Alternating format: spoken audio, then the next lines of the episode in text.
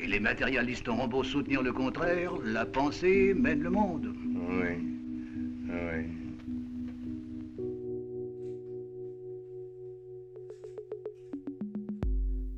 Bonjour à toutes et tous, bienvenue dans ce second épisode d'une série d'émissions au sujet de l'histoire sociale de la psyché du 19e siècle à nos jours.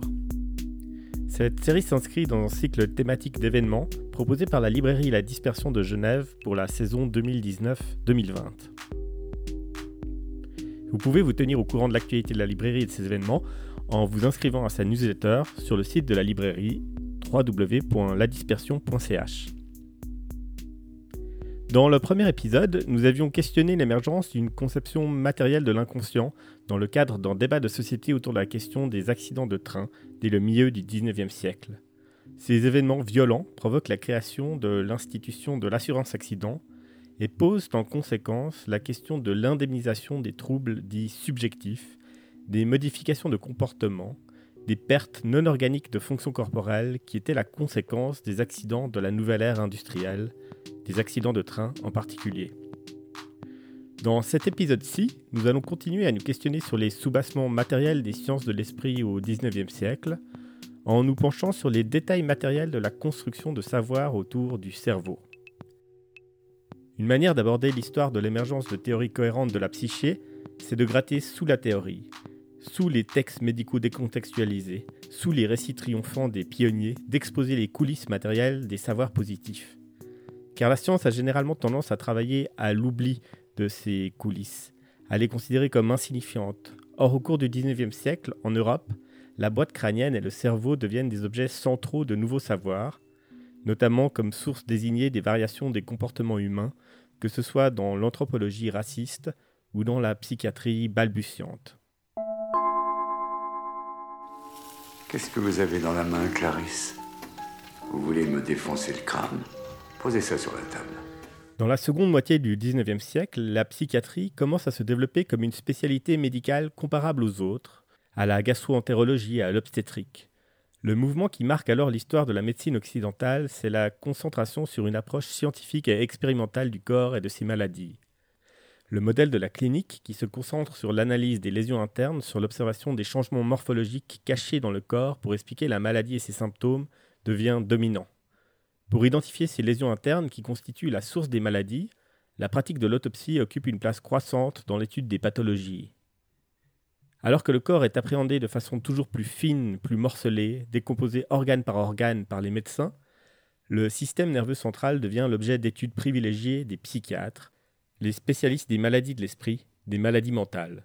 Au-delà de l'autopsie, la nécessité de voir dans le corps vivant pour comprendre son fonctionnement et détecter les pathologies s'impose aux médecins du XIXe siècle.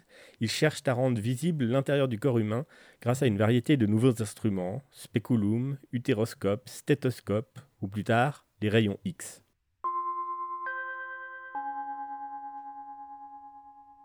Dans ce contexte, la psychiatrie balbutiante se redéfinit avant tout comme une spécialité médicale concentrée sur la question de l'anatomie du système nerveux central. Un des pères fondateurs de cette nouvelle psychiatrie, dite anatomopathologique, est l'allemand Wilhelm Griesinger. Dans son traité des maladies mentales, paru en français en 1865, il fixe le programme de recherche qui va occuper une bonne partie des psychiatres d'Europe pendant les 30 années suivantes. Le premier pas pour arriver à bien comprendre les symptômes des maladies mentales, c'est de les localiser. À quel organe appartiennent les phénomènes de la folie? La réponse à ces questions constitue la condition première de la psychiatrie tout entière. Nous devons toujours voir avant tout dans les maladies mentales une affection du cerveau, ou plus précisément, une affliction des réflexes mentaux du cerveau. Vous savez, la cervelle elle-même ne souffre pas, Clarisse, ne vous en faites pas. Par exemple, Paul n'a que faire de ce, de ce petit morceau ici qui fait partie du lobe préfrontal censé être le siège des bonnes manières. Les psychiatres commencent donc à se lancer dans l'étude histologique des variations anatomiques du cerveau humain, mais aussi non humain. Ils scrutent au microscope les tissus cérébraux. Leur but est de déceler les anomalies physiologiques, une nécrose par ici, une inflammation par là, qui pourraient être associées à des maladies mentales spécifiques, et déterminer ainsi leur source corporelle, leur étiologie.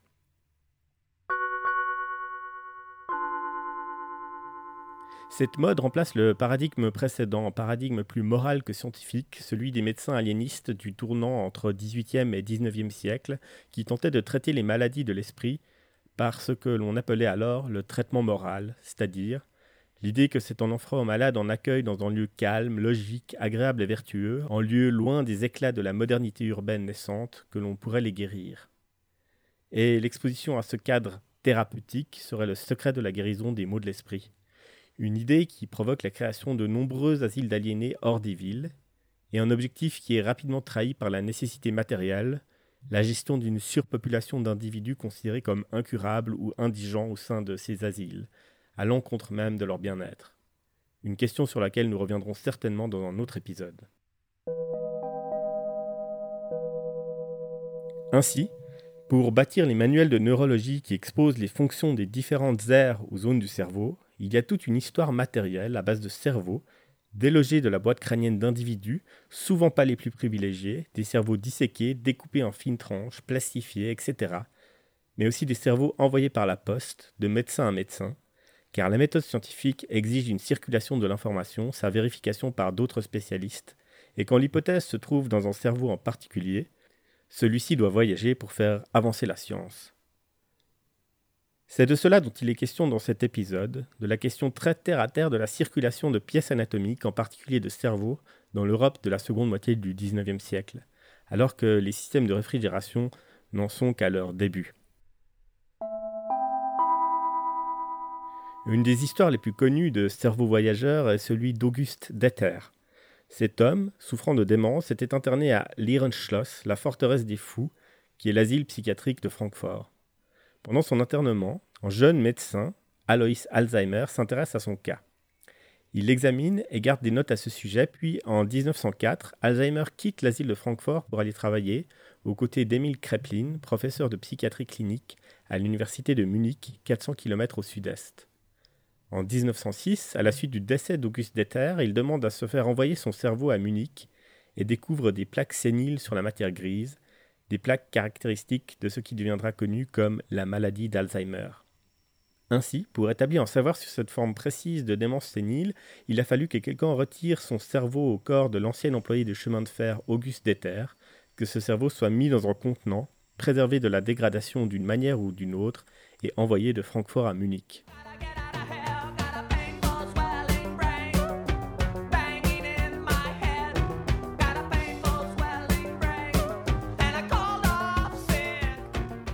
Les pièces anatomiques circulent beaucoup en Europe à cette époque, notamment dans le cadre d'expositions morbides de foires.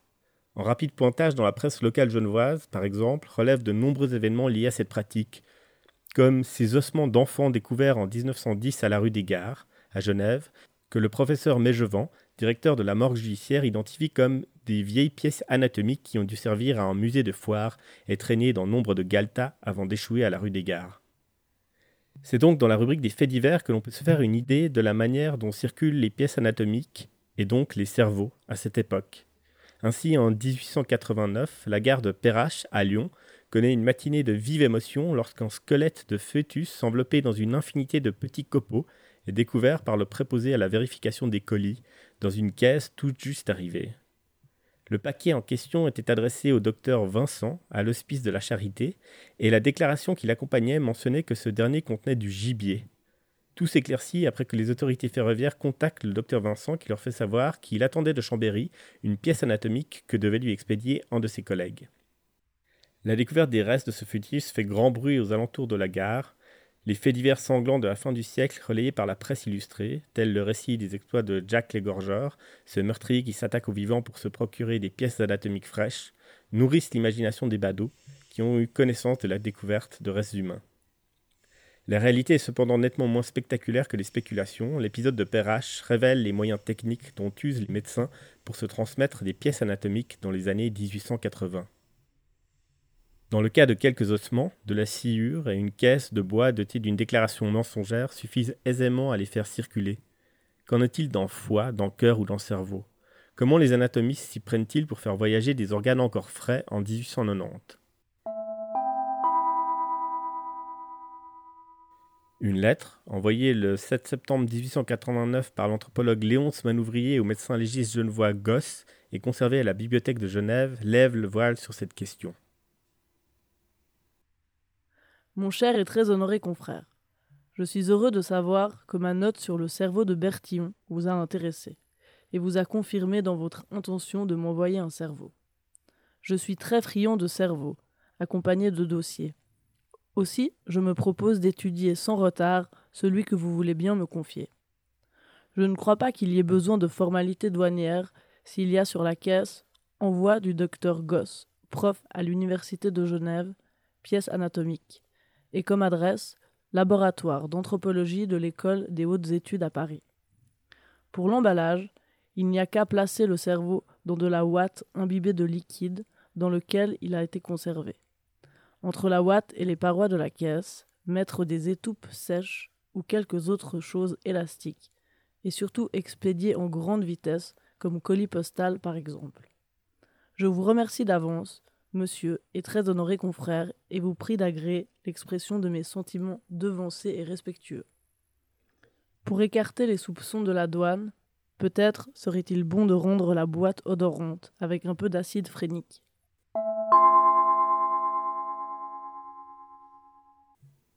Nous sommes donc dans une sorte de bricolage, de détournement postal, où l'on assume à demi-mot de faire voyager des cerveaux, où l'infrastructure scientifique semble mille fois plus fragile que les vérités qu'elle permet aux médecins d'énoncer, et où les questions éthiques semblent absolument absentes. Cette infrastructure a été principalement bâtie par les anthropologues scientifiques et racistes du XIXe siècle, dans le sillage de Paul Broca, qui constituent des collections de pièces anatomiques pour établir leur système de race et les comparer entre elles mais aussi pour identifier les individus remarquables qui varient de la norme.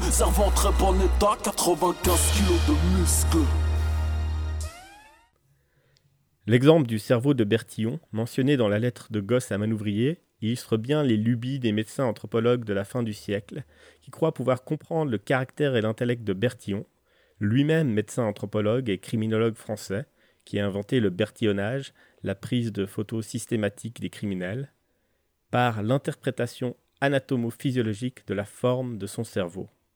L'étude sur l'encéphale de Bertillon, réalisée par Chudzinski et Manouvrier en 1887, a lieu quatre ans après le décès de leur regretté maître. Elle se base à la fois sur un moulage intracrânien réalisé immédiatement après le décès et sur le cerveau conservé dans l'alcool par le professeur Duval. La conservation et le moulage du cerveau ont lieu parce que Bertillon est membre de la Société mutuelle d'autopsie, une société qui permet aux personnes désireuses de léguer leur corps à des recherches scientifiques de le faire.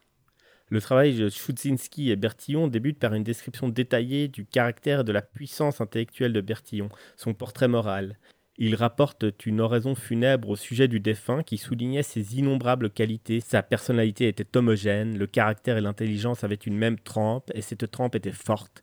Elle se manifestait dans la vie privée, dans la vie publique, dans ses travaux scientifiques, par un amour du vrai, poussé jusqu'au scrupule, par un sentiment de devoir qui ne transigeait pas. Aux éloges s'ajoute la description de quelques défauts. Il s'exprimait assez difficilement, cherchant ses mots et construisant péniblement ses phrases. Il écrivait également avec difficulté et commettait, paraît-il, beaucoup de fautes d'orthographe. L'intérêt de l'observation du cerveau menée par Chudzinski et Bertillon naît de la personnalité de cet homme si remarquable par son intelligence et en même temps de très petite taille. Son cerveau est donc mesuré et pesé. Le 25 août 1887, c'est-à-dire après un séjour de 4 ans et 6 mois dans l'alcool à 90 degrés. Cela permet de conclure que son poids est supérieur à la moyenne des Parisiens, mais d'autres conclusions ne sont pas possibles car en bain dans une solution très faible de chlorure de zinc, a pu lui faire perdre plusieurs grammes de son poids. La mesure de la taille de l'encéphale se fait sur le moulage, car on sait combien cette forme est altérée des l'issue de la cavité crânienne. Les chiffres récoltés par les deux hommes leur permettent de comparer la forme encéphalique de Bertillon à celle de Gambetta.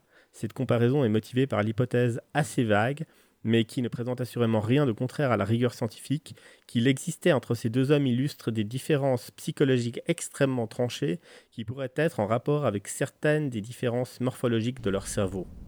Cinq créatures dépourvues d'intérêt ont servi un dessin plus noble. Je me demande si on me laissera disséquer votre cerveau avec Watson. Après pendaison, bien sûr.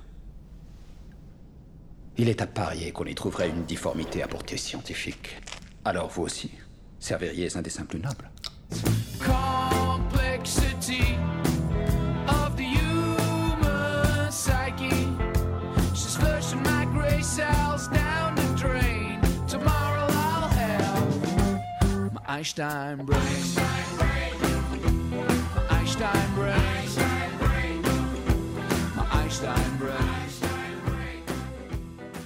Il apparaît donc que la conservation des cerveaux défendue par les anthropologues de la fin du XIXe siècle a pour but de favoriser les comparaisons fructueuses qui pourraient servir de base à l'établissement d'une théorie psychologique.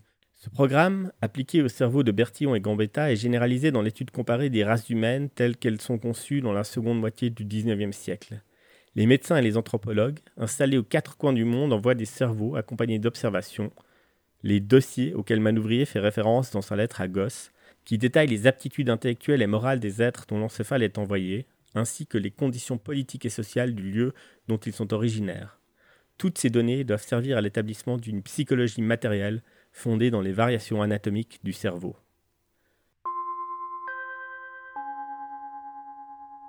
Ce programme, qui apparaît absurde et dangereux rétrospectivement, participe à la diffusion sur des longues distances et à la conservation sur la longue durée de cerveaux les techniques développées par les anthropologues qui permettent d'étudier un cerveau plusieurs années après le décès de son propriétaire ou à plusieurs milliers de kilomètres de son lieu de mort ont certainement aussi servi aux neurologues ou aux psychiatres de la période. De cette manière, ils ont favorisé le développement des connaissances de ces deux disciplines à travers l'usage de techniques non réglementées, dont les détails se transmettaient par le biais de la littérature spécialisée et par des lettres entre scientifiques le douteux trafic de cerveau des scientifiques de la seconde moitié du XIXe siècle, qui s'inscrit dans un contexte où les pièces anatomiques circulent de plus en plus librement, est un élément peu connu du récit de la préhistoire d'une science du cerveau qui va connaître un essor remarquable au XXe siècle.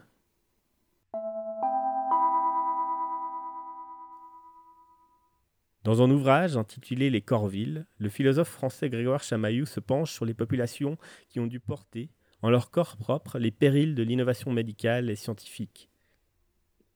Il porte un regard politique sur la matérialité de la construction de la rationalité, sur les corps avilis qui ont servi de matériaux au développement des sciences. L'aperçu que nous avons eu sur les mises en circulation de pièces anatomiques, de cerveaux en particulier, éclaire une autre partie de cette histoire, son infrastructure matérielle souvent bricolée, paralégale voire clandestine, qui permet de faire voyager les pièces anatomiques au nom d'un idéal positiviste de progrès scientifique. Et cette histoire, c'est ce qui se trouve derrière une grande partie des savoirs actuels sur les fonctions cérébrales, au cœur des neurosciences actuelles.